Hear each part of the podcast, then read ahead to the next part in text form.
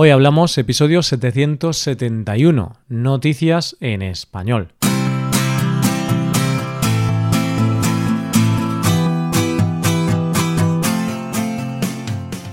Bienvenido a Hoy Hablamos, el podcast para aprender español cada día. Ya lo sabes, publicamos nuestro podcast de lunes a viernes.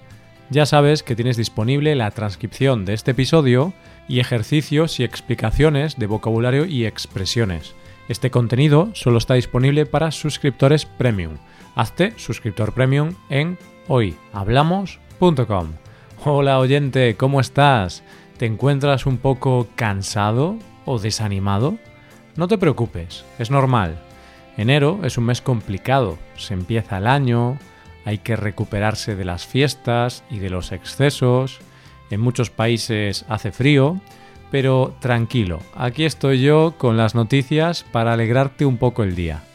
Primero hablaremos de una sentencia que puede cambiar muchas cosas. Después hablaremos de una pareja que recibió muchas burlas y terminaremos con la historia de un repartidor de Amazon.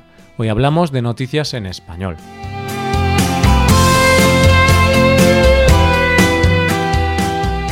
El mundo actual es una pura contradicción. Por un lado, parece que cada vez somos más individualistas, consumistas y que pensamos solo en nosotros mismos sin preocuparnos por nuestro entorno.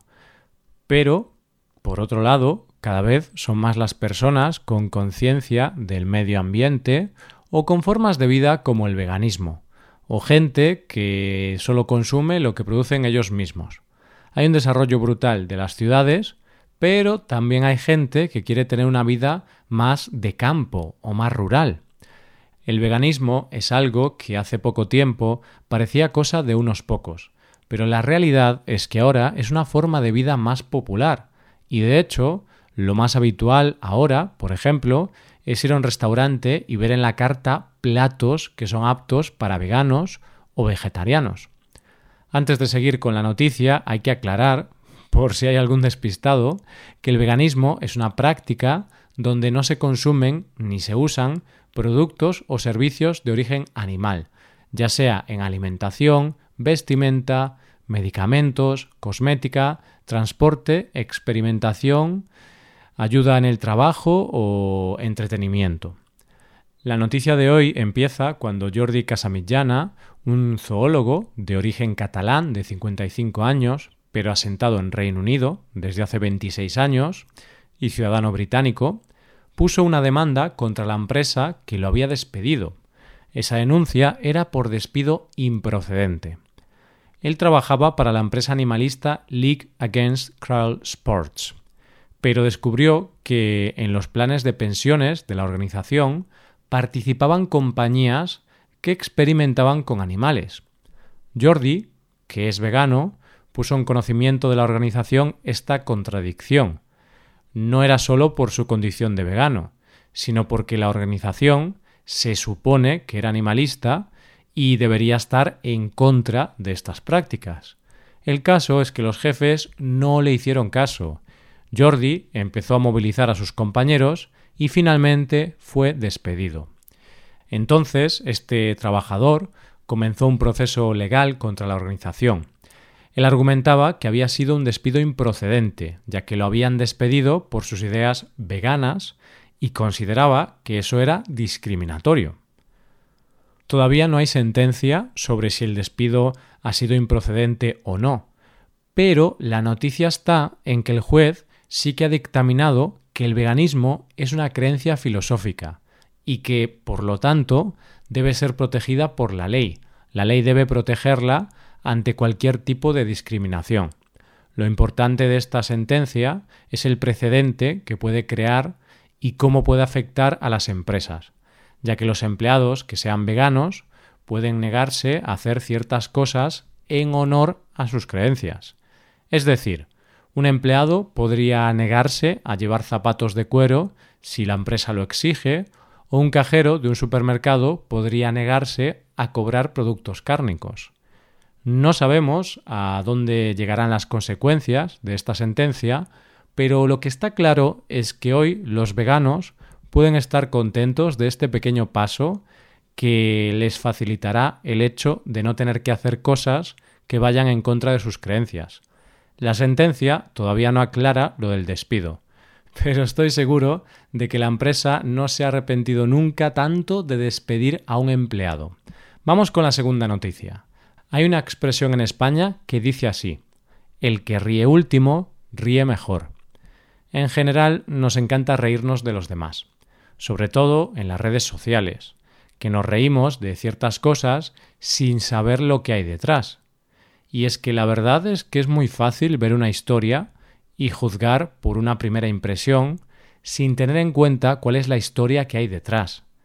Y a veces pasa, como en el caso de nuestra siguiente historia, que la gente intenta hacer burla y reírse de unas personas, pero al final la situación da un giro inesperado y esas personas, que eran objeto de burla, acaban recibiendo algo positivo. Te explico esto con la historia de hoy. Los protagonistas de nuestra siguiente historia son una pareja de Sudáfrica, Héctor Mkansi y Nonlanla Soldat. Esta pareja se conoció en 2010 y se casaron en 2012, en una ceremonia muy pequeña. No era su boda soñada, pero no tenían muchos medios, así que se casaron como pudieron. Pero Héctor era consciente de que su mujer se merecía una boda mejor, así que el pasado noviembre decidió comprar unos anillos nuevos y proponerle de nuevo matrimonio a su mujer para hacer las cosas un poco mejor y tener la boda que ambos soñaban. Muchas veces es una auténtica locura esto de proponer matrimonio, porque hay que buscar el lugar y el momento perfecto. Pero también es cierto que lo que para unos es perfecto, para otros no lo es. Pero está claro que lo importante es que sea perfecto para los protagonistas de la pedida de mano. Héctor pensó que el lugar perfecto para la pedida era sin duda, el restaurante favorito de ambos. Curiosamente, ese restaurante favorito era uno de la cadena KFC. Se puso de acuerdo con los empleados de la cadena y cuando ella abrió la comida, vio el anillo y en ese momento Héctor se arrodilló. Ellos estaban felices, pero alguien que fue testigo de esta pedida la grabó y la subió a redes sociales. En ese momento empezaron a recibir una gran cantidad de burlas por el hecho de hacer una pedida de mano en la cadena de comida rápida. Y el vídeo se convirtió en viral y fue compartido más de 25.000 veces. Pero al mismo tiempo que hubo una gran cantidad de burlas, hubo gente que se movilizó para pagarles la boda de sus sueños. Así, KFC Sudáfrica les contrató un planificador de bodas para su boda. Uber y Audi se ofrecieron como transporte para el gran día. Varias aerolíneas se han comprometido a llevarlos de luna de miel y otras muchas marcas se han ofrecido dándoles regalos. Pero es que, además, usuarios anónimos han colaborado con regalos e incluso muebles para su casa. Y así es como el día de fin de año se dieron el sí quiero en la boda de sus sueños, y al final se cumple lo que decíamos al principio. El que ríe último, ríe mejor. Llegamos ya a la tercera noticia de hoy. El otro día quedé con un amigo que había viajado a Estados Unidos y me estaba contando cómo le había ido el viaje. Me dijo que le había encantado, que se lo había pasado muy bien, y me dijo que siempre le estaría agradecido al país por haberle hecho sentirse más joven de lo que era. Yo le pregunté por qué decía eso, porque la verdad es que era una afirmación un poco extraña. Resulta que mi amigo había ido a un supermercado y se había comprado una botella de vino para cenar. Y el cajero le pidió su identificación, ya que no podían vender alcohol a menores de 21 años. Y mi amigo, que ya tiene 25 años, en vez de sentirse ofendido, se le dibujó una sonrisa en la cara mientras enseñaba el pasaporte, porque esa pregunta le hizo pensar que se conserva muy bien. Y es que esto de pedir el carné o una identificación cuando se vende alcohol es una norma que debe cumplirse, y más cuando se tiene dudas, porque es cierto que hay muchos adolescentes que parecen más mayores de lo que son y se aprovechan de eso para comprar alcohol para él y todos sus amigos. A mí la verdad es que me parece una norma fantástica, pedir la identificación antes de vender alcohol. Pero bueno, hay veces en las que no hace falta pedirla, porque la edad se ve claramente. Por ejemplo, si tienes 30 años, pues es difícil que te confundan por alguien menor de 21. Pero aún así, hay empresas que piden la identificación siempre. Y cuando digo siempre, quiero decir siempre. y esta cosa a veces puede ser un poco absurda. Una de esas empresas es Amazon. Si tú pides alcohol a través de esta compañía, antes de entregarte el paquete, tienes que mostrar una identificación válida con foto incluida. Pues bien, Louise Wilkinson es una mujer de 92 años del Reino Unido a la que su nieto quiso hacerle un regalo por Navidad. Le pidió por Amazon un puzzle y una botella de Jerez. Llegó el paquete a la casa de Luis, pero el repartidor le dijo que, como en el pedido iba alcohol, tenía que mostrarle una identificación donde pudiera ver su edad. La señora le dijo que no tenía ninguna identificación para mostrarle, pero bueno, que no se preocupe el repartidor, porque claramente era mayor de edad. Recordemos que tiene 92 años. Aún así, el repartidor le dijo que le entregaba el puzzle, pero no la botella de Jerez, porque eran las normas de la empresa.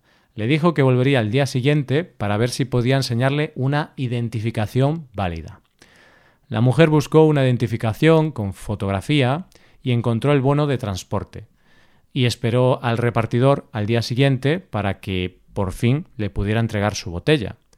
Tal y como le había dicho, al día siguiente se presentó el repartidor de Amazon, y ella le enseñó la identificación donde figuraba una fotografía y su edad. ¿Y qué pasó? ¿Le entregó el paquete? Pues no. El paquete fue devuelto a Amazon porque este documento no figuraba entre los aceptados por Amazon y el repartidor dijo que solo podía darle el paquete si mostraba su mayoría de edad con un documento aceptado por Amazon. Así que la mujer se quedó sin el regalo de Navidad de su nieto por culpa del cumplimiento estricto de las normas. Porque creo yo que una mujer de 92 años no necesita demostrar que puede beber alcohol. De hecho, esta señora seguramente ya se había emborrachado unas cuantas veces antes de que naciera el repartidor de Amazon. Y esta noticia me hace pensar en el cumplimiento de las normas. Creo que está bien cumplir normas, pero claro, una cosa es cumplir las normas y otra estar al borde de la estupidez. Y esto es todo por hoy. ¿Qué te han parecido las noticias? Pues dejarnos tus impresiones en nuestra web. Con esto llegamos al final del episodio. Te recuerdo que en nuestra web puedes mejorar tu español de distintas maneras. Por un lado, puedes hacer clases por Skype con profesores certificados y nativos de España. Y por otro lado, puedes hacerte suscriptor premium para poder acceder a la transcripción y a una hoja de trabajo con cada episodio del podcast. Todo esto lo tienes en hoyhablamos.com. Esto es todo. Mañana volvemos con un nuevo episodio de conversación real y sin guion entre dos nativos. Lo dicho, nos vemos en el episodio de mañana. Pasa un buen día. Hasta mañana.